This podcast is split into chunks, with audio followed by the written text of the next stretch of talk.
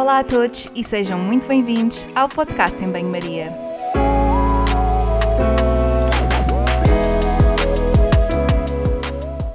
Muito obrigada por estares desse lado. Eu sou a Margarida e conto contigo ao longo dos próximos episódios. Já sabes que aqui a ciência e o bom senso são o prato principal, sempre acompanhados com uma generosa dose de sentido de humor. Por isso, fica desse lado nos próximos minutos para ouvir uma conversa sobre um tema que vou desde já apresentar.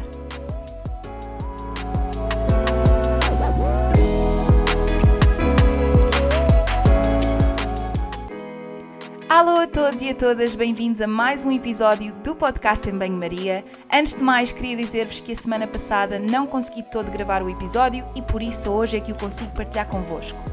Hoje trago um tema que me tem vindo a pedir para falar um pouco mais, a nutrição desportiva. Mais especificamente, falamos sobre a nutrição na mulher atleta. Nada mais oportuno que trazer também uma mulher e que é pró no assunto para nos falar mais sobre esta temática. Hoje tenho comigo a Rita Giro, nutricionista e mestre em nutrição desportiva. A Rita tirou o seu mestrado em Liverpool, onde trabalhou também com uma equipa feminina de futebol e atualmente exerce a sua prática em Portugal, entre o desporto e a nutrição clínica. Na nossa conversa, vamos explicar que, se existem contextos em que devemos reconhecer a igualdade entre o homem e a mulher, há situações em que as diferenças na nossa fisionomia nos obrigam definitivamente a separar as águas. Aproveito ainda para vos pedir desculpa, porque a partir de determinada altura o som ficou um bocadinho esquisito e com um ligeiro eco, e como eu sou um bocado novata nestas coisas, confesso-vos que não consegui fazer melhor. Mas acho que não se nota muito e também digo-vos já, o conteúdo vai certamente prender a vossa atenção. Sem mais demoras, vou dar então início ao episódio de hoje. Espero que gostem e até já!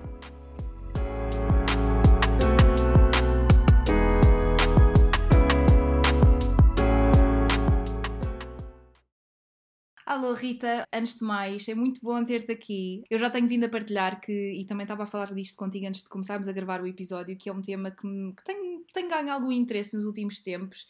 Uh, em primeiro lugar, uh, uma pergunta que também fiz ao António Pedro Mendes quando, quando gravámos o episódio sobre nutrição desportiva. Uh, o que é que te levou a seguir esta área, que é tão específica, uma área da nutrição um bocadinho, não, não diga à parte, mas é muito específica. O que é que te levou a seguir esta área? Olá, Margarida.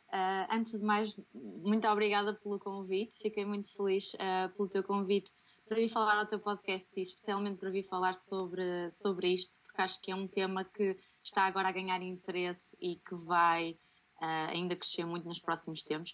Uh, em resposta à tua pergunta, olha, por acaso, eu sempre gostei de tudo um pouco e sempre procurei contactar com o máximo de áreas possível dentro da nutrição durante a minha licenciatura, com estágios observacionais, voluntários e por aí. Uh, mas quando eu comecei a perceber a necessidade de especialização, que, que sinto que cada vez mais vai Portanto, vamos tender nesse sentido ao nível das ciências da nutrição, uh, especialmente com a escolha ou com a decisão de fazer um mestrado, uh, se pretendesse obter esse grau. Um, a escolha da nutrição desportiva foi óbvio para mim porque é que me dava mais gosto de estudar, questionar, investigar, uh, trabalhar com atletas, com pessoas que geralmente são mais motivadas e em que é um trabalho muito personalizado e muito ao pormenor. Um, isso, eu comecei a perceber isso no meu estágio curricular em que estagiei com ginastas num clube, em que tive a oportunidade de fazer um trabalho de investigação com elas, que depois me levou a um congresso lá fora e com isso consegui entrar no meu, no meu mestrado em Liverpool. E olha, foi um bocadinho por aí, uh, também com a, o privilégio que eu tive de estagiar com o António Pedro Mendes, na Clínica do Dragão, depois no estágio à Ordem.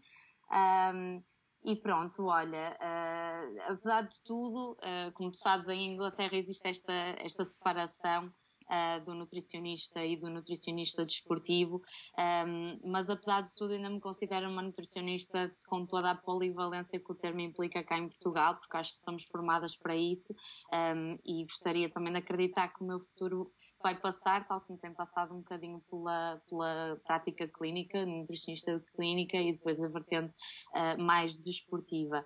Um, mas pronto, olha, foi esse o primeiro contacto na licenciatura uh, com a parte de investigação, com o trabalho em vários contextos, de clínica, de ginásio também, um, que depois me levou uh, à decisão de me especializar nisto em que sentia que sentia que tinha a necessidade de ter uma especialização extra e daí a decisão de ir para fora e depois ao fazer o meu mestrado em Liverpool ter tido o privilégio também de estagiar com o Liverpool Football Club Women. Uh, e pronto, e desde o meu regresso um, ehm, que tenho tentado ou tenho-me especializado um bocadinho mais nesta, nesta área da REDS e da atleta feminina, da, da falta de energia que também é tão importante no homem, uh, mas em que existe de facto mais, mais investigação na mulher. Uh, por ser um problema começou a ser mais detectado e, uhum. e a, a, existir aqui esta necessidade de identificação na mulher, embora seja provavelmente uma das únicas áreas da, das ciências do desporto e das ciências da nutrição no desporto em que existe mais evidência uhum. uh, científica na mulher do que no homem e portanto uh, parte um bocadinho daqui esse interesse mais específico.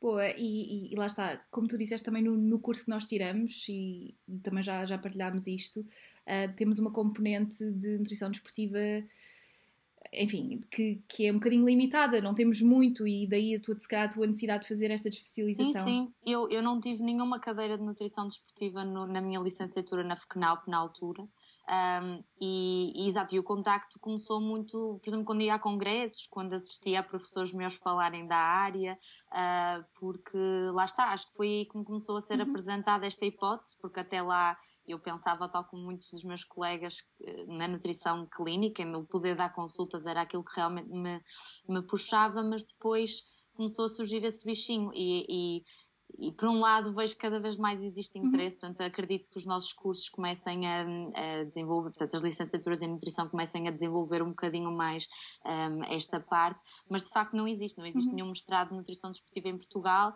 só, penso eu, desde o ano passado é que existe uma pós-graduação uh, e, portanto, é uma área que ainda tem para, para crescer e daí o, uhum. meu, o meu investimento, até porque eu também não, nunca fui uh, atleta claro. e como mulher também senti que, senti, que que tinha essa necessidade de ter algo mais, de, de, fazer algo diferente para depois conseguir o meu lugar na área, porque infelizmente também uh, é um bocadinho difícil, é uma área que ainda está em crescimento claro. uh, e que, portanto, acredito que ainda vai abrir vagas uh, no futuro, mas que de momento é um bocadinho difícil, portanto.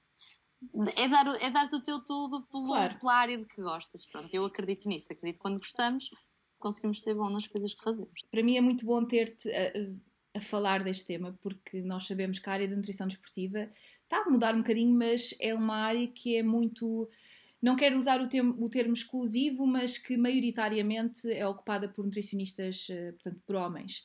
E hoje nós vamos falar aqui da atleta feminina. E eu também peguei neste tema porque não só percebi que a área da nutrição desportiva era um tema que tinha que tinha suscitado algum interesse, mesmo depois daquele episódio que eu, que eu publiquei sobre isto com o António Pedro. E também porque acho que, que é importante as pessoas perceberem esta, esta diferença ou, ou ou quando não existem diferenças. E para mim, ter uma nutricionista mulher a falar da saúde e da, da nutrição na atleta, portanto, nas mulheres, uh, faz muito, muito sentido.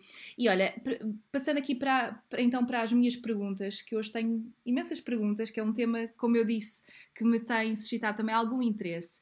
Em contexto esportivo, se calhar é, começar, é importante começarmos por, eh, por explicar quais é que são as principais diferenças em termos fisiológicos entre os homens e as mulheres. O que é que, o que, é, que é mais evidente para aqui, para, como um ponto de partida? Então, eh, como nós sabemos em termos fisiológicos, eh, a mulher tem geralmente um menor peso, uma menor estatura, não é?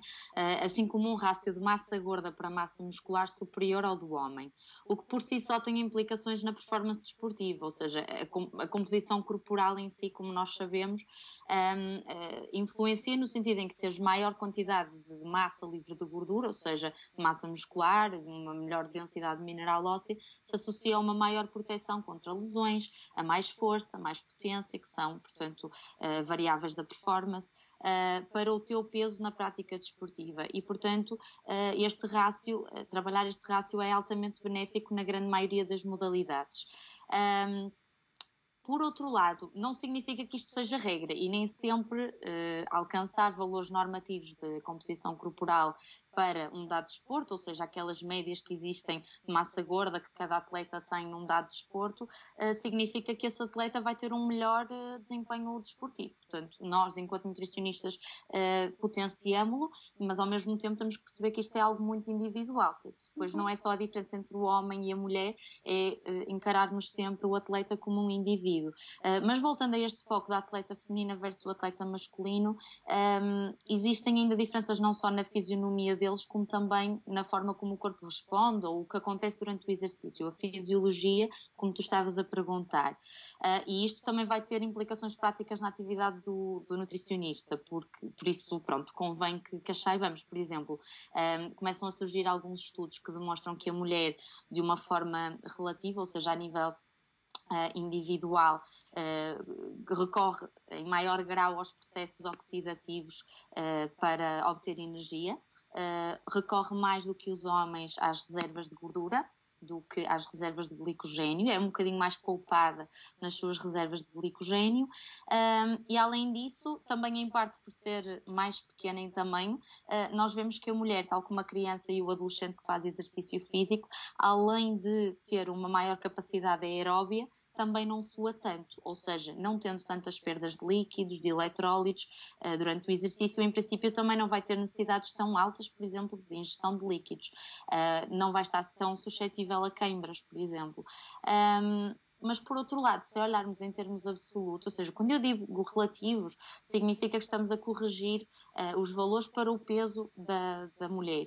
Por exemplo, nós vemos que as recomendações, geralmente na, no contexto esportivo, são feitas em, quilograma, em grama por quilograma de peso. Por exemplo, isso é uma medida relativa. Quando falamos em termos absolutos, ou seja, o valor que um homem tem versus o que uma mulher tem, claro que o homem geralmente tem mais, ou seja, seja isto nas eh, velocidades, por exemplo, conseguem percorrer, um, no power output, que é uma, uma medida de performance, uh, por exemplo, em esportes de endurance, têm menos força as mulheres, têm uma capacidade aeróbia em termos absolutos menor, embora em termos relativos seja maior, uh, e portanto isto são tudo alguns exemplos. E depois há ainda o facto que a mulher na sua idade fértil passa cerca de um quarto dos dias com o período menstrual, que é algo que nós temos e o homem não tem. Uh, mas ironicamente é a altura em que mais nos assemelhamos ao homem, porque é quando as nossas uh, hormonas uh, da menstruação estão ambas uh, muito baixinhas, o estrogênio e a progesterona. Uh, mas temos todo o ciclo menstrual com diferentes fases, com flutuações hormonais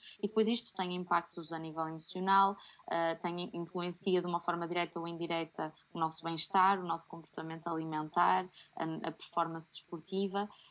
E depois estão todos intrinsecamente ligados entre eles, não é? Portanto, olha, é algo a explorar Uh, e aproveito desde já para uh, deixar aqui o convite que se gostarem desta área especialmente se trabalharem com mulheres que praticam exercício físico, seja num contexto recreativo ou profissional, podem um, ou podem conseguir saber um bocadinho mais sobre isto até num, num curso que uh, em conjunto com a Academia do, do Dragão, nós vamos lançar agora, está mesmo para começar já no dia 17, mas ainda se podem inscrever. Um, que será um curso denominado Nutrição e Saúde na Mulher Atleta, que terá portanto, uma duração de oito semanas e que vai explorar a fundo todas estas questões, todos os tópicos que habitualmente são explorados na nutrição e no desporto, mas aplicados especificamente à mulher nas diferentes modalidades. Portanto, eh, se for algo que vos interessa, fica aqui o convite. Boa, fica, fica o convite e eu vou deixar os detalhes todos também nas notas do episódio, caso queiram uh, inscrever-se, porque vale muito a pena. Uh, já tivemos a falar um bocadinho sobre isto. Temos, uh, vai, vocês vão ter, não é? Vocês, temos, não é? No, no, eu não vou estar de certeza no painel. um, portanto, um, speakers internacionais e com, com grande experiência nesta área e, portanto, vale muito a pena. Falámos aqui de várias diferenças e de várias características um, e falaste aqui, obviamente, de, de factos que são sustentados por, por N estudos que, que, vão sendo feitos nesta, nesta área. E uma das coisas que mais me, que eu me questiono e que também tenho, tenho ouvido falar é esta diferença de evidência, ou, portanto, ou a falta de estudos existentes uh, neste, neste contexto. Eu gostava de perceber aqui qual é que efetivamente são as diferenças. Será que os estudos feitos em contexto esportivo são, um, ehm, portanto, equiparáveis quando falamos de populações uh, masculinas e femininas? E se, se eventualmente existe esta diferença, porquê é que existe esta diferença? Pronto, olha Margarida, tu falaste nessa questão e a verdade é que não existem N estudos, infelizmente, um, são muito poucos os, os, estudos que são desenvolvidos na área da, nas áreas da nutrição, do, da nutrição, das ciências da nutrição e das ciências do desporto, uh, porque estas flutuações hormonais do, do ciclo menstrual da mulher uh, geralmente acabam por complicar um bocadinho a, a condução do estudo. Portanto, há várias razões pelas quais isto acontece, uh, mas desde logo porque, como tu sabes, quando se conduz um estudo, nós tentamos sempre standardizar ao máximo as condições em que ele é realizado para conseguirmos perceber realmente se aquele, aquele efeito que estamos a estudar é causado uh, por algo que estamos a ver ou se está a ser influenciado por outras variáveis. Então, o que acontece é que, como podemos ter mulheres, quando as recrutamos, em diferentes fases do seu ciclo menstrual, isto já pode estar a influenciar um dado efeito que estamos a estudar, por exemplo. Uh, por outro lado, se nós procurarmos uh, utilizar mulheres que estejam todas no mesmo, na mesma fase do ciclo, isso diminui bastante já o nosso um, tamanho amostral. Uh, ou mesmo que, uh, pronto, que, que, realmente o façamos uh, os efeitos verificados já poderão não ser explicados por aquilo que estamos a estudar, se isso fosse o ciclo menstrual, neste caso. Ou seja, uh, acaba por haver aqui, uh, mesmo depois porque há mulheres que tomam, portanto, a pílula, fazem uma contracepção oral e, como tal, não têm estas flutuações e não têm um período real, apesar de elas considerarem aquele corrimento menstrual que têm todos os meses como período, e, portanto, isto tem que ser sabido por parte da equipa de investigação, tem que ser considerado um, já não pode ser comparado com, ou, ou, não pode ser, não, elas não podem fazer parte do mesmo grupo daquelas mulheres que têm uh, o ciclo menstrual, portanto não tomam uh, a contracepção, mas depois mesmo porque aquelas que têm um período menstrual, um ciclo menstrual até relativamente regular, Uh, podem ter variações intra-individuais de uns, de uns, meses para os outros ou dentro de um próprio uh, ciclo, podem não ter um ciclo assim tão uh, comum como um, eh, o que nós sabemos que acontece em cada dia, teoricamente, uh, portanto, pode haver concentrações diferentes, flutuações nas hormonas, uh, e depois é assim, uh, também temos sempre muitas constrições de tempo para estudar atletas, geralmente se estamos a estudar numa, numa fase de competição, estas competições são de curta duração, se estamos a estudar durante o treino, temos que os roubar por um bocadinho para fazer as coisas, porque eles têm mil e outras coisas com que se preocupar. Se for um clube já de nível alto, portanto, se forem atletas profissionais, há alguma reticência por parte do clube em ceder esta, um, portanto, em ceder os atletas para que eles possam uh, participar. E depois, porque há menos mulheres no desporto, porque é mais difícil conseguir uh, acoplá-las com os homens, ou seja, fazer o match Uh, colocá-las, por exemplo, a comer a mesma quantidade de energia, uh, colocá-las exatamente nas mesmas condições de estudo que, que, os homens, nível de intensidade, por exemplo, é, é muito complicado porque realmente é diferente. A capacidade absoluta acaba por ser diferente. Uh, mas olha, eu acredito sinceramente que a grande barreira ao estudo das ciências da nutrição e das ciências do desporto na mulher é o pouco investimento que tem sido feito nesse sentido, porque nenhum estudo é perfeito uh, e, portanto, ter mais estudos com o máximo de qualidade e variedade possível, mesmo que não sejam perfeitos, certamente ajudaria e não dificultaria a encontrar respostas neste sentido. Portanto, estou certa de que pelo menos vejo cada vez mais interesse neste sentido de estudar a mulher no, no desporto, uh, na perspectiva da nutrição. Uh, e como somos 50% da população, afinal de contas, acho que também claro. é o desejo de todos que cada vez saibamos mais e possamos ajudar uh, esta porção tão grande hum. dos atletas. E, portanto, vamos ver como as coisas evoluem no futuro. É que, engraçado, pronto, tu falaste que uma, da, uma das principais diferenças tinha que ver também com o peso Uh, mas nós, mulheres, não, isto não significa que sejamos, uh, portanto, homens em ponto menor, porque efetivamente há uma grande complexidade, nomeadamente hormonal, como tu, que tu mencionaste, um, e nós somos tão diferentes dos homens que quer dizer, havendo falta de estudos, a coisa acaba por ser um bocadinho desafiante. Eu calculo que o teu trabalho, trabalhar com mulheres, seja ainda mais desafiante, às vezes por esta uh, falta de, de, orientação. Enfim, vão, vão existindo estudos, como é óbvio, uh, mas às vezes é difícil extrapolar as recomendações que tens e daí ser tão importante também encararmos o atleta de forma individual, como, como em qualquer contexto uh, clínico também, não é? E olha, a minha próxima questão tem a ver com as necessidades nutricionais. portanto, tendo em conta aquilo que nós falamos, falámos anteriormente, uh, e aquilo que tu já mencionaste, quais é que são uh, as principais diferenças e quais é que são as recomendações um, para a mulher no que diz, portanto, as recomendações nutricionais, proteína, portanto, explorar aqui um bocadinho os macronutrientes, que é sempre uma questão que as pessoas acabam por se focar também. Claro. Um, pronto, Ana Margarida, acho que disseste uma coisa muito importante aí, que é, uh, claro que existem diferenças na fisionomia e na fisiologia da mulher e do homem, mas como nós não temos muitos estudos ainda um, com mulheres, não é? E a compará-los, a verdade é que uh, nós também não sabemos ainda se aquelas diferenças que já foram observadas, uh, depois na prática fazem assim tanto a diferença ou não. Daí que seja muito mais importante nós olharmos para o atleta sempre numa perspectiva individual. Pronto. Agora, um, tendo em conta aquilo que nós acabamos de, pronto, de dizer e a, a, evidência que existe até à data de hoje, um, a verdade é que, pronto, um, ainda não existe evidência suficiente para justificar recomendações nutricionais diferentes para a mulher e para o homem no contexto esportivo. Pronto. Portanto, considerando as recomendações em macronutrientes, uh, aquelas que reúnem consenso no desporto, que são um bocadinho diferentes daquelas para a população em geral, não, não existem aqui uh, grandes diferenças. Há diferenças, sim, segundo a modalidade, no que toca aos hidratos de carbono. Portanto, uh, consoante a duração do exercício físico em causa, tu podes ter que ingerir Uh, menos hidratos de carbono ou mais, uh, em competição ainda mais, pronto.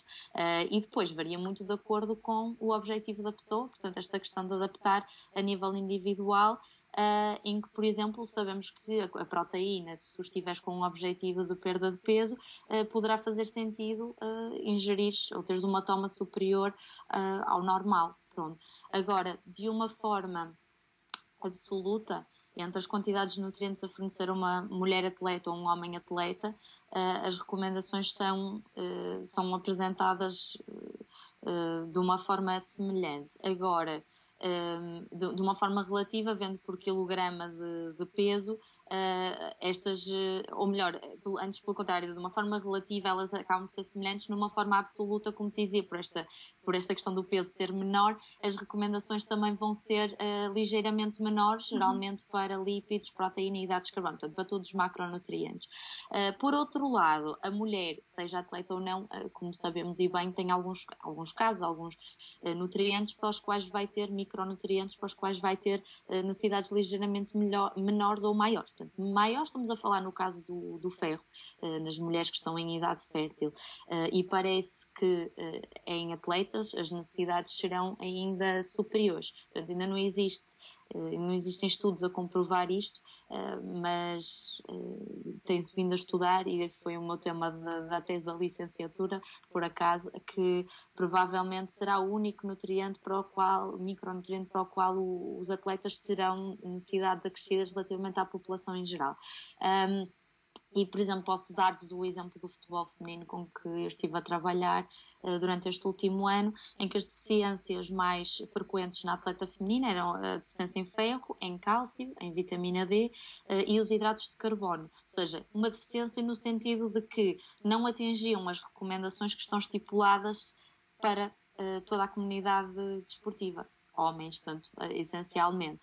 Portanto, não sabemos até que ponto é que isto não poderá vir exatamente do comportamento feminino no sentido de tentar evitar o, o aumento ou aquele ligeiro receio de aumento de, de massa gorda uhum. uh, e, portanto, acabarem por ser um bocadinho mais restritivas, ou poderá dever-se um bocadinho também à, ao facto de que as mulheres no total comem menos e, portanto, têm alguma dificuldade em atingir aquelas mesmas uh, recomendações que existem para os homens em cada momento, uh, por exemplo, de uma competição, de um treino em contexto desportivo. Uh, mas a verdade é que realmente devemos, nós nutricionistas, ter essa preocupação de abordar a importância dos hidratos de carbono numa perspectiva de performance e das minhas experiências atletas um, respondem sempre muito melhor quando nós falamos numa perspectiva de performance do que de saúde, porque muitas das vezes ainda são jovens e não têm esse, esse medo, esse receio das consequências futuras,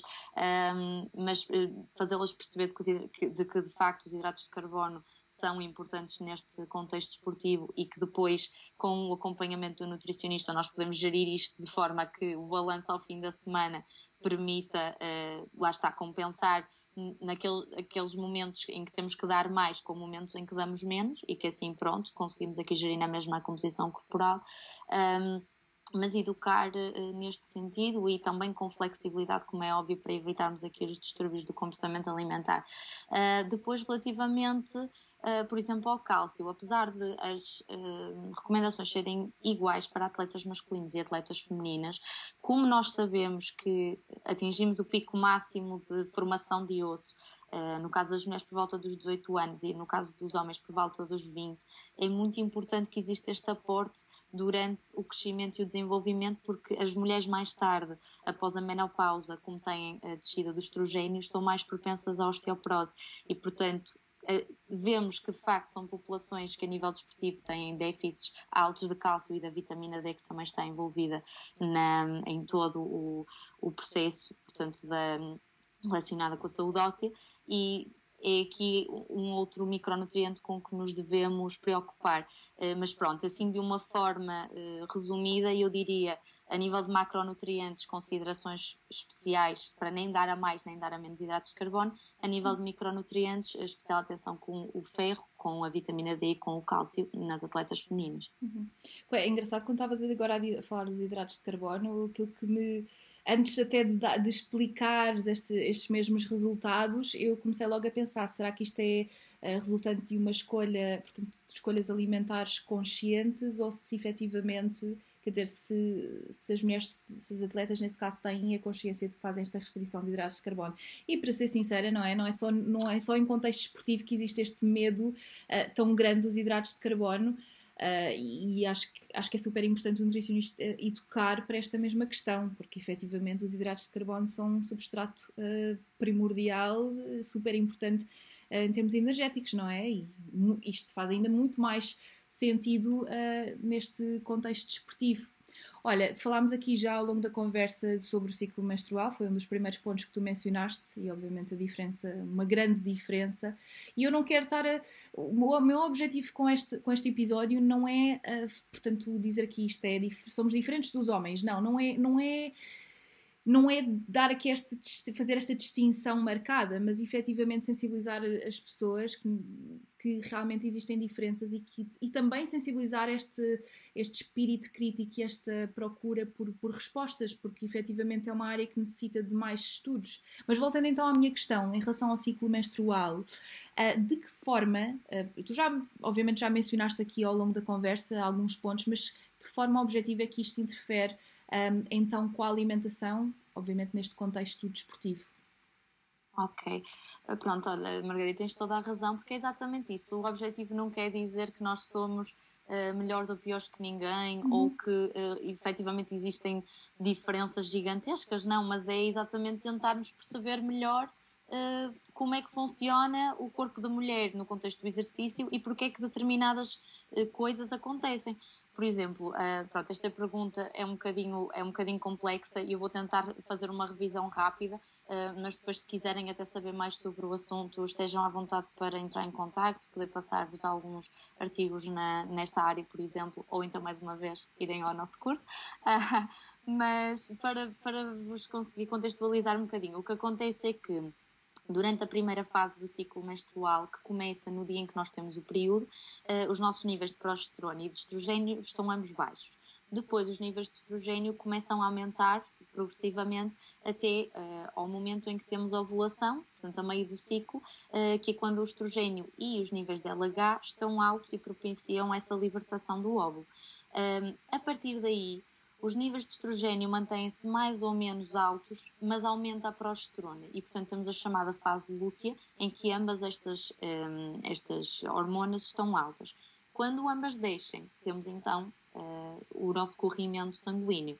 Uh, e o que acontece, ou aquilo que no, efetivamente já está visto que acontece durante o período menstrual, durante o, o ciclo menstrual, uh, em relação com a alimentação, é que os estrogênios são poupadores da utilização de hidratos de carbono, de glicogênio, de energia.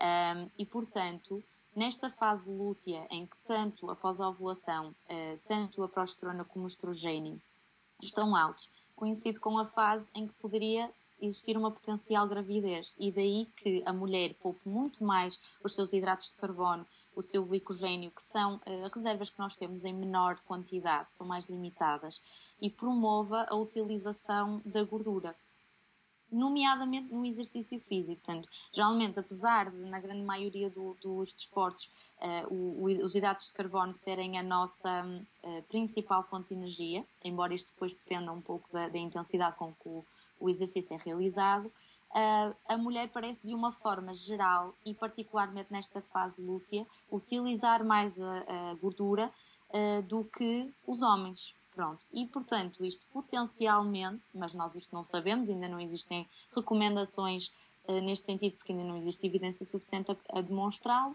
é que potencialmente poderá fazer sentido. Então, nesta fase, a mulher receber ou ingerir um bocadinho mais de gordura do que o habitual durante estes dias da segunda metade do ciclo. Um, por outro lado, é, é, também nesta altura que nós, apesar de sermos mais poupados e não utilizarmos tanto as nossas reservas de hidratos de carbono, temos mais aquela aptidão pelo doce, temos, queremos ingerir mais hidratos de carbono, é quando também estamos a gastar mais energia. E, portanto, se nós pensarmos que há mulheres que realmente sentem aquela, aquela gula em certa altura do, do, do ciclo menstrual, um, isto se calhar faz realmente sentido. E é, e é por isso que, que deve existir mais uh, investigação, para nós percebermos se realmente há algum sentido para estas, um, uh, eh, para estas sensações individuais ou não. Um, e depois, por outro lado, um, o que parece acontecer é que, embora existam estas pequenas diferenças no armazenamento de glicogênio ao longo do ciclo menstrual, as mulheres têm a mesma capacidade de armazenar glicogênio de uma forma eficaz como os homens se continuarem a obter os hidratos de carbono durante o exercício físico e antes de forma exógena, ou seja, desde que continuem a ingerir, continuamos a ter hidratos de carbono disponíveis para utilizar simplesmente não estamos a utilizar tanto as nossas reservas. Agora, isto para explicar que, na prática, eh, poderá não ser tão visível esta diferença uhum. quanto ela é quando, quando está a ocorrer no nosso organismo. Por outro lado, esta progesterona que também está um bocadinho alta na, na fase lútea, uh, é uma hormona catabólica quando está em níveis altos e, portanto, parece que poderá relacionar-se aqui com uma maior exigência de proteína eh, para compensar este catabolismo proteico e também o aumento do gasto energético nesta fase eh, e, portanto, mais uma vez poderá fazer sentido, se no futuro tivermos mais evidência a demonstrá-lo, recomendar uma maior ingestão proteica nesta fase versus na primeira metade do, do ciclo menstrual. Mas depois, pronto, há também a questão de quem toma a pílula e, portanto, não tem fases do ciclo menstrual, mas tem sempre um, está a receber ali uma dose equilibrada de ambas as hormonas, uh, parece que está permanentemente a utilizar mais as suas reservas de gordura e permanentemente sujeita a este um, catabolismo proteico ligeiramente aumentado. Agora, apesar de termos este aumento da energia gasta na fase lútea, uh, também houve alguns estudos que já verificaram que nós mulheres acabamos por compensar uh, inconscientemente isto comendo um pouco mais. E, uhum. portanto, uhum. o organismo a fazer a sua. Uh, é um ciclo perfeito, é a natureza, não é? Um, e daí que todo, o, o, nutricionista do futuro talvez possa seguir neste sentido da personalização e de apoiar estes uh, processos fisiológicos. E realmente é muito interessante, mas vamos precisar de mais investigação para, para o comprovar. Uhum. Olha, já agora por curiosidade, uh, eu não tinha, não tinha pensado perguntar-te isto, mas pode até nem ser fundamentado, mas isto é só na minha ignorância mesmo a querer perguntar realmente se existe alguma diferença uh, em termos de performance, porque pá, se formos a pensar num. E atenção, estou a colocar de lado a parte do desporto e dos estudos e falar aqui um bocado da minha experiência pessoal uh, e que todas nós mulheres somos todas diferentes, mas eu às vezes quando estou na, no, com o período, quer dizer, sinto-me mais cansada. Se calhar é uma coisa completamente, um, sei lá, se calhar é só mesmo a minha percepção e eu sou diferente de todas as outras mulheres, mas, mas efetivamente sinto que isto interfere não só com o apetite, mas também com, com a forma como me sinto e com a minha predisposição para fazer exercício. Isto é, é mesmo assim, portanto é uma coisa que se verifica? Pronto, um, o impacto do ciclo menstrual sobre a performance, como existem várias formas de medir performance, um, ainda é muito um, ainda é muito ambíguo, ou seja, há alguns estudos a demonstrar que até pode existir algum benefício durante a altura do, do período uh, sobre a performance, existem outros que demonstram o contrário, exatamente por esta influência depois a nível uh, emocional, a nível comportamental, a nível logístico, não é? Uh, mas nesse sentido, sim, de facto existem fases em que já se verificou, por exemplo, que em atletas do, do futebol feminino que têm maior desequilíbrio, ou que estão mais cansadas, ou que têm mais este, esta vontade por doce e acabam por comer pior. Uh, mas tudo isto ainda tem que ser uh, mais estudado para conseguirmos dar aqui pronto, afirmações com mais certeza. Um, mas, mas pronto, sim, isso depois há imensas variáveis em que tu podes olhar. Algumas demonstram que até têm benefício, outras demonstram que nem tanto. Portanto, precisamos é de estudos que acompanhem os atletas durante mais tempo também, ou seja, não só num ciclo, mas durante vários meses em que depois consigam estabelecer aí padrões e relacioná-los com a performance desportiva. Uhum. Olha, um, isto faz-me também, esta questão toda, faz-me também pegar num outro conceito que um, quem te conhece e quem vai seguindo o teu trabalho é algo que tu falas muito, que é da REDS. E eu gostava que tu explicasses o que é que é, como é que isto se detecta e como é que é feita a abordagem do nutricionista. Ok. Um, então, Margarida, só para, para dar um bocadinho do contexto, eu estou um bocadinho envolvida com esta área da RATES exatamente pelo mesmo trabalho de investigação que eu fiz na minha licenciatura com ginastas, em que nós percebemos que uma grande proporção uh, daqueles atletas da nossa amostra, fossem mulheres ou homens, uh, estavam, uh, portanto, permanentemente em déficit energético. Um, e este conceito do, do, Relative Energy Deficiency in Sporting é muito recente, mas basicamente um, refere-se às consequências na saúde e na performance que podem aparecer quando nós não estamos a ingerir um, energia suficiente após descontarmos aquela que gastamos no exercício para assegurar as nossas funções mais básicas do organismo.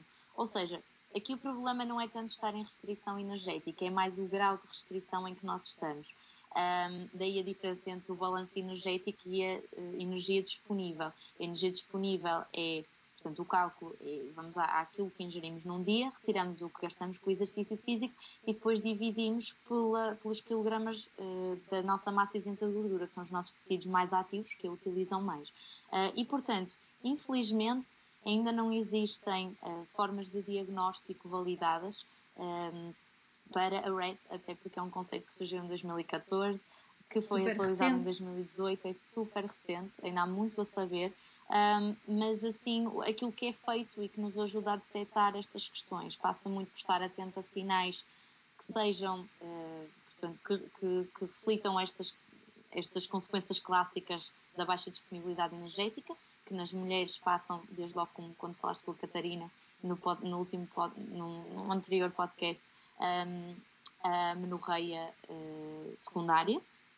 portanto, ficarmos sem o período menstrual durante mais de três meses consecutivos, uh, assim como lesões recorrentes, uh, uma, uma densidade mineral óssea muito baixinha e depois este conceito da REDS evoluiu desse conceito da tríade para contemplar outras consequências, como por exemplo a nível cardiovascular, a nível gastrointestinal, a nível imune, porque se nós não estivermos a comer suficiente também estamos muito mais suscetíveis a infecções, o que é importante nesta fase do Covid, um, entre outras, e depois isso tem reflexo na performance, como é óbvio. Uh, então, se nós conseguimos detectar isto nos atletas, uh, pronto, em consulta, falando com eles, através de análise ao sangue, portanto, análises bioquímicas, através de uma análise mais pormenorizada da ingestão alimentar e da, da, história alimentar versus o gasto energético deles, mas depois também sempre considerando que estes pontos de corte que existem para definir o que é que é baixa disponibilidade energética ou não são muito individuais. E, portanto, uh, por exemplo, nos homens então podem ser muito, muito baixos e eles ainda nem sequer expressarem absolutamente consequências nenhumas, só terem, por exemplo, níveis reduzidos de testosterona no sangue, que serão uh, detectáveis através de análises bioquímicas. Mas, uh, pronto, é, é, um bocadinho complicado. E depois temos algumas ferramentas que ajudam, mas que são validadas em populações muito específicas ou que ainda nem sequer estão validadas. E, portanto, são mais um apoio à, à consulta e à conversa do, uhum. do, profissional de saúde com o atleta do que outra coisa. Uh, mas quanto ao tratamento, quando nós de facto percebemos que pode estar presente um caso de RED, a abordagem nutricional passa muito por aumentar a ingestão energética de uma forma progressiva, para que o ganho também não seja uh, muito mais à custa de massa gorda do que massa muscular. uh, trabalhar aqui em equipa multidisciplinar para tentarmos que o treino também apoie neste sentido, para conversarmos com o psicólogo se existir, porque muitas das vezes, nem sempre, mas muitas vezes, uh, atletas com RED são atletas que têm uh, distúrbios alimentares ou, ou, comportamentos alimentares perturbados e, portanto, uh, temos sempre que ter esta sensibilidade. E, e, pronto, e depois é sempre tentar pelo menos garantir aquelas 30 quilocalorias por quilograma de massa isenta de gordura por dia, idealmente 45, mas em atletas sabemos que às vezes é complicado, temos que gerir bem, uh, e um aporte suficiente de cálcio e de vitamina D para evitar aquelas consequências na saúde óssea que são tão, são tão típicas desta, desta condição de saúde, embora geralmente só pareçam passar uns meses da pessoa realmente estar neste estado. E muitas outras vezes é um, é um estado realmente inconsciente, ou seja, a pessoa pode simplesmente ter aumentado muito a sua carga de treino, a intensidade de treino e continuado a comer o mesmo e, portanto, acabado por criar aí um, um, um desequilíbrio de que nem se apercebe bem. Uh, assim como pessoas que comem bastante bem, têm muita fibra na alimentação, podem não sentir a fome que deveriam para colmatar aquelas necessidades altas que têm. E, portanto, por exemplo, atletas vegetarianos devem ter um cuidado particular com, com estas questões. Muito interessante.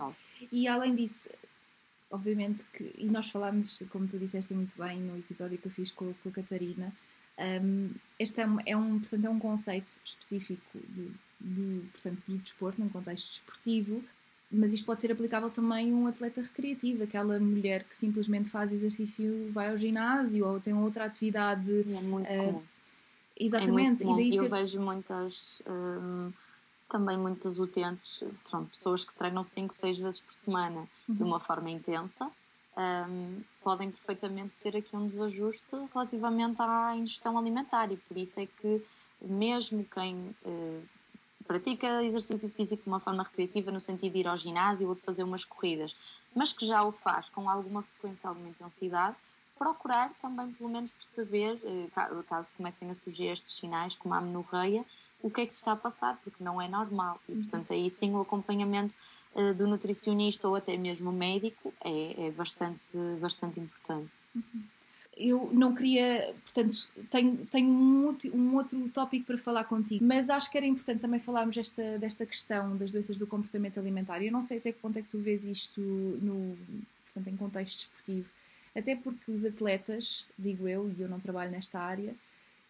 estão habituados a trabalhar em condições uh, um bocado não digo extremas, mas em condições um bocadinho uh, fora do normal, não é? Porque faz parte do trabalho de um atleta e que às vezes, digo eu, até possa potenciar aqui alguns uh, comportamentos um bocadinho desajustados em relação à alimentação e isto ter consequências uh, não só físicas, mas, mas psicológicas. Eu gostava que tu falasses um bocadinho da tua experiência. As doenças de comportamento alimentar são mais prevalentes nas mulheres do que nos homens e também em contexto desportivo, se calhar há modalidades desportivas que são mais propícias a esta a estes problemas, tendo em conta portanto, a, a gênese e portanto, o outcome dessa, dessa mesma modalidade, como por exemplo a, ginástica, como, portanto, uma modalidade em que, em que o corpo seja uh, um foco muito, muito grande. E obviamente que isso será em qualquer modalidade esportiva, porque obviamente é esse o nosso, o nosso portanto, a forma de, nós, de um atleta trabalhar, é através do corpo e de, daquilo que consegue fazer nas mais diversas modalidades. Eu gostava que falasses um bocadinho da tua experiência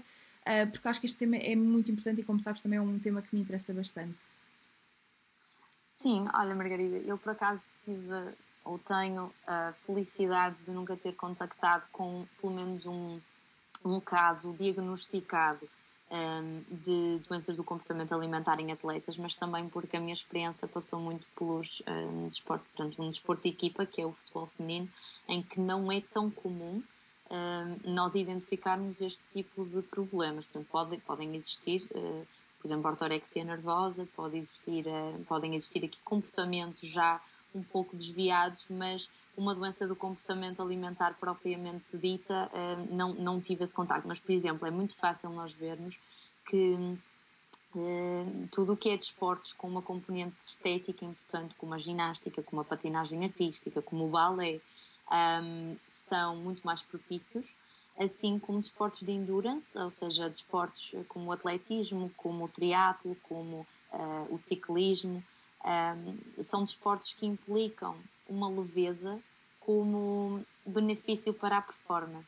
E, portanto, deves ter ouvido falar, tornou-se muito mediático o caso da, da Mary Kane, que era uma, uma atleta da, da Nike, que durante bastantes anos sofreu uma pressão por parte dos treinadores para perder o máximo de peso possível, porque isso seria uma vantagem para a performance desportiva, ao ponto de estar eh, três anos sem período menstrual, ter partido cinco ossos, portanto, aqui consequências clássicas da, da tríade da atleta feminina e da RAIDS, uh, e ela de facto tinha um, um distúrbio alimentar, portanto, acabou por criar esse medo, essa obsessão com a perda de peso, com a alimentação, uh, ao ponto de ter tentado o suicídio. Uh, e pronto, e muitas das vezes estas modalidades nos quais o peso é uma componente importante, claro que implicam que de forma aguda Uh, e faz sentido que de forma aguda em determinadas situações, peri competição, uh, haja um cuidado acrescido com aquilo que se come, com as quantidades do que se come, com a composição corporal. Agora, isto não se deve tornar algo crónico e obsessivo, não é? Uh, porque cria um medo de comer e nós temos que comer para o resto da nossa vida. Portanto, existe cria sequelas para o resto da nossa vida também, a nível psicológico e a nível físico, quando elas realmente se começam a. A demonstrar e daí que a importância do acompanhamento por parte do nutricionista nos clubes um, e, pronto, e no, e no desporto em geral com atletas femininas seja tão importante. Depois também porque há esta questão de que, e como a própria Mary Kane disse neste caso, todas estas recomendações que nós temos hoje em dia, toda, a maior parte desta evidência está adaptada para, portanto, foi realizada em homens e como tal, se calhar nem todas elas estão adaptadas à mulher. E quando nós pressionamos a mulher para ter, por exemplo, X percentagem de massa gorda, quando isso não é alcançável naquele caso, não é? Um, criam-se estas, estas coisas que eram perfeitamente evitáveis se nós também conseguíssemos entender que, apesar da nutrição e da composição corporal ser sem dúvida um determinante de performance e ser importante, não é tudo. E às vezes há pessoas que até atingem aquela percentagem, até atingem aquilo e estão muito pior porque não estão a comer o suficiente, não é? E quando nós não estamos a comer o suficiente em, em, em eh, energia, em princípio também nos estão a faltar aqui alguns micronutrientes importantes que depois influenciam um, ehm, o funcionamento, o normal funcionamento do corpo. Uh, mas posso dizer que mesmo nesta questão dos desportos de equipa, é bastante interessante porque, de facto, um dos sinais que nos alertam para as doenças de comportamento alimentar eh, são ehm, quando verificamos que as atletas não se sentem muito confortáveis para comer com a equipa, por exemplo, com o staff, com os colegas. E da minha experiência com o, com o Liverpool FC Women, nós não, pronto, de facto, não, não detectamos nenhum comportamento fosse claramente conturbado, mas pode-se dizer que nem todas as atletas optavam por comer aquilo que lhes era oferecido no local uh, do jogo ou no local de treino. Um, porque não eram obrigadas e, portanto, muitas ou algumas optavam por preparar algo à parte para si, por exemplo, outras até uh, levavam para casa a comida que era ali preparada, até repetiam, não tinham tanto problema com isso. Uh, mas de facto, eu quando conseguia perceber estas diferenças, procurava pelo menos perceber. E muitas das vezes era este, este receio de aumentar a massa gorda dos hidratos de carbono ou da, da gordura excessiva que a comida poderia ter. Um, e portanto é algo em que o nutricionista realmente pode participar e que mais uma vez demonstra a importância de nós estarmos uh, inseridos nestes ambientes, mas não só no futebol, em todos os desportos, porque muitas das vezes são até outros desportos em que realmente o clube não tem tanto poder financeiro para, para apoiar o, os atletas com, uh, com estes apoios multidisciplinares, não é? Uh, mas são realmente eles que uhum. beneficiam. E este caso americano foi num programa da Nike, portanto, multinacional, com bastante investimento, era uma, uma promessa olímpica. Portanto, imagina se lá não existia esse apoio da nutricionista e da psicologia, como é que é nestes clubes e nestes eh, contextos mais locais e, e em Portugal, por exemplo. Um, mas pronto, quando existem distúrbios de comportamento alimentar, alguns sinais e algumas estratégias que nós podemos tentar utilizar passam, não sei se, depois, se concordas comigo neste sentido, mas controlar o stress do atleta em relação à comida e tentar reeducá-lo para o facto de que retirando os hidratos de carbono, retirando determinados nutrientes, isto vai comprometer performance, mais uma vez pelaquela questão de que eles pensam, as pessoas geralmente preocupam-se mais nestes contextos com a performance do que com a saúde de uma forma imediata, procurar criar flexibilidade, portanto, incorporar devagarinho até pronto, alimentos de que, de que o atleta ou pessoa com, com, estas, com este problema possa gostar, mas possa ser retirado da sua alimentação. Um, e depois todas aquelas estratégias do nutricionista, como disfarçar este aumento calórico, etc., mas que deve ser sempre feito em apoio, eh, portanto, em, em, conjunto com uma equipa multidisciplinar, porque eu acredito bastante que there's only so much we can do, por assim dizer. Exato. Ou seja, enquanto nutricionista uh, e entidade individual, um, ehm, quando nós começamos a perceber uma baixa disponibilidade energética ou as suas manifestações, a nutrição, na minha visão, acaba por ser muito mais um apoio à intervenção médica e psicológica, se realmente estiverem aqui outros problemas de base, como dizias, a pressão um, desportiva, a pressão social, uh, que muitos destes atletas passam além do, do que uma pessoa da população em geral passa, não é? Daí as prevalências deste tipo de distúrbios poderem ser um pouco mais altas em, em um, uh, atletas. Um, porque, pronto, perante a gravidade da situação, se existir um problema patológico de facto, uh, existe esta necessidade de referenciar o atleta para a parte da medicina e para a parte da, da, psicologia e depois nós podemos apoiar da melhor forma que nos for possível em integração com, com o grupo. Mas não sei se até tens uma visão diferente, se acabas por apanhar pessoas na, na tua prática clínica que também possam praticar desporto, até de uma forma mais recreativa, não é? Mas que possa ter aqui alguma ligação Olha, honestamente, pronto, o contexto que eu vejo é muito uh, clínico, acute, portanto nem se, nem se coloca essa questão de, do exercício, mas acho que as semelhanças que eventualmente posso encontrar é um, ehm, nós ambas trabalhamos numa área que é, como é que eu ia dizer, um bocadinho matemática, um, ehm, em que tu sabes que tens de atingir determinados valores de macronutrientes e eu, eu às vezes em contexto clínico eu tenho de, portanto, o doente tem de atingir aquele nível de proteína, porque eu sei que se não, se não cumpre aquelas necessidades, isso terá um impacto uh, grande na, na, sua saúde e nos autocarnes e no tratamento e tudo mais. Um, às vezes eu, aquilo que eu sinto, procuro ter cuidado com a comunicação, com, portanto, com a forma como transmito essa mesma necessidade, porque lá está, não só isso pode, e como eu já assisti pacientes que Normalmente em contexto em que as pessoas têm baixo peso e têm dificuldade em ganhar peso, um bocadinho ao contrário, em que começam a ficar super obcecadas porque têm de ganhar peso, porque têm de atingir aqueles valores e tudo mais, e tento explicar um bocadinho, lá está, aquela flexibilidade, mas não perdendo o objetivo em vista.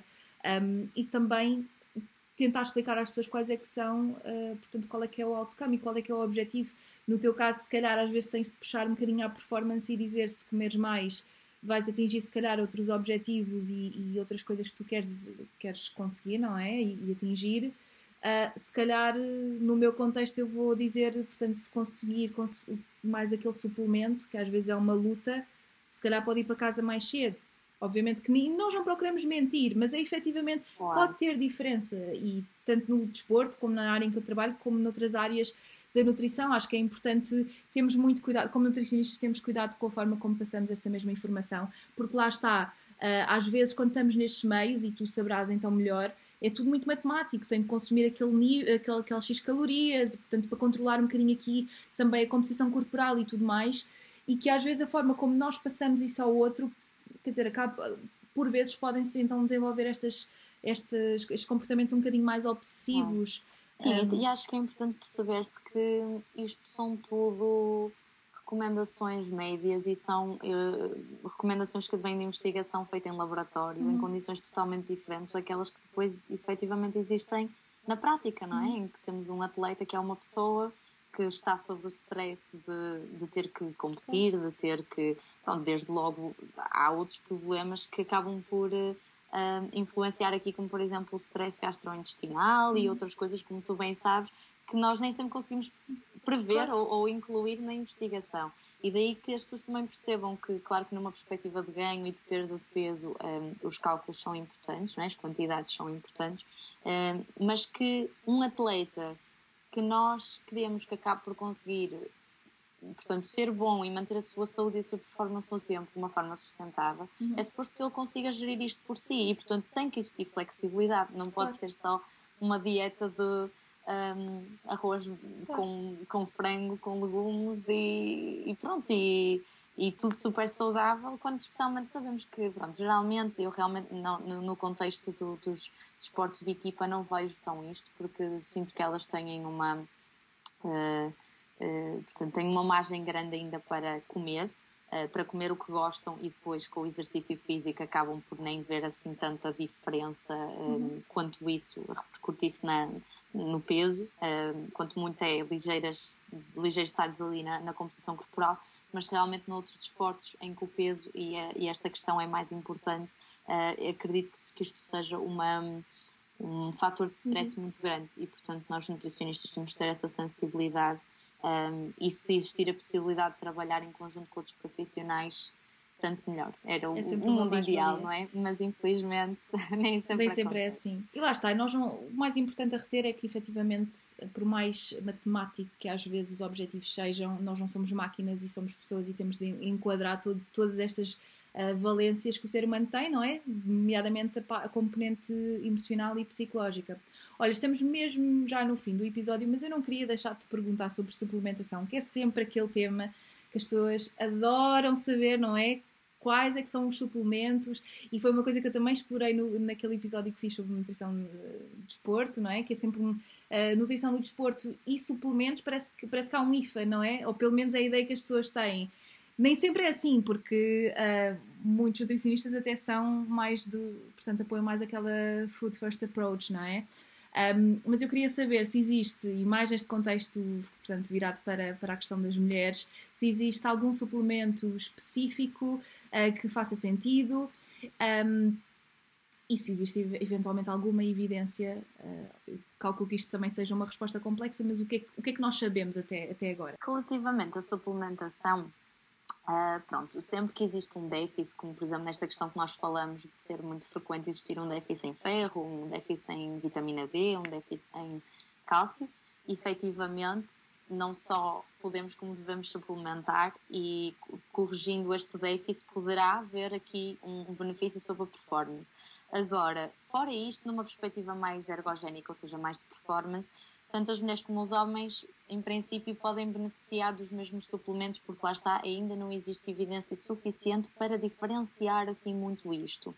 Agora, é interessante porque, por exemplo, existe um, existem estudos, já mais do que um, a apontar no sentido de que a mulher, por exemplo, relativamente aos nitratos, um, tem uma capacidade de produzir óxido nítrico superior à dos homens. Tem, consegue converter melhor os nitratos em nitritos, eh, tem uma maior concentração de base de nitritos, que depois dão, dão origem ao, ao, óxido nítrico, um, e, e têm mais enzimas que fazem esta conversão, ou seja, eh, de uma forma geral, se isto realmente se repercute em melhor performance, ainda não sabemos, mas tem potencial para isso, e a mulher parece, lá está mais uma vez, tudo o que uh, envolve aqui o, o, os mecanismos aeróbios, parece ter alguma uh, não é superioridade, mas tem aqui alguma vantagem, teremos que ver se no futuro, uh, com outros estudos, poderá realmente trazer algum benefício extra.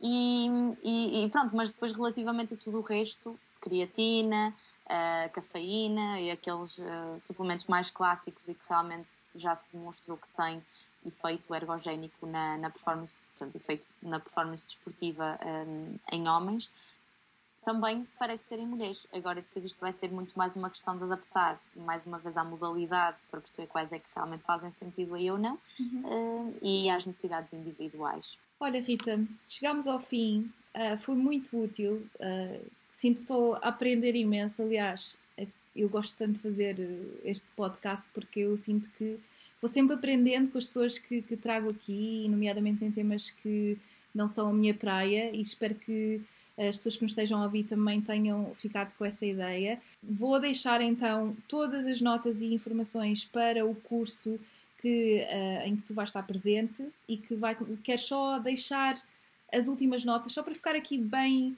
um, ehm, para, para deixarmos esta informação clara para quem nos está a ouvir.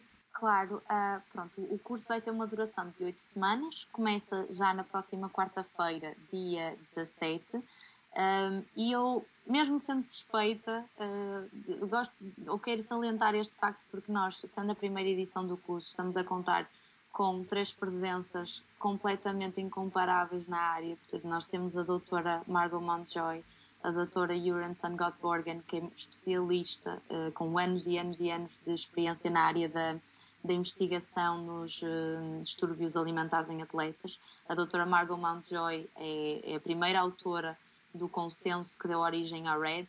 Uh, e a doutora Catherine Ackerman, uh, que trabalha nos Estados Unidos, um, tem anos e anos de experiência em investigação em atletas femininas, na teoria da atleta feminina, que depois veio dar origem à RED. Uh, e, portanto, é uma edição limitadíssima, porque não sabemos se poderemos contar com a presença delas nas próximas.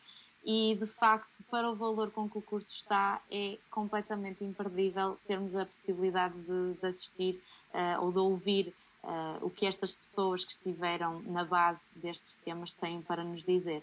Uh, de resto, temos também, contamos com uma equipa de formadores nacionais uh, e, acima de tudo, do, do sexo feminino, que inclusive já estiveram cá, como por exemplo a Helena Trigueiro e a Catarina Augusto.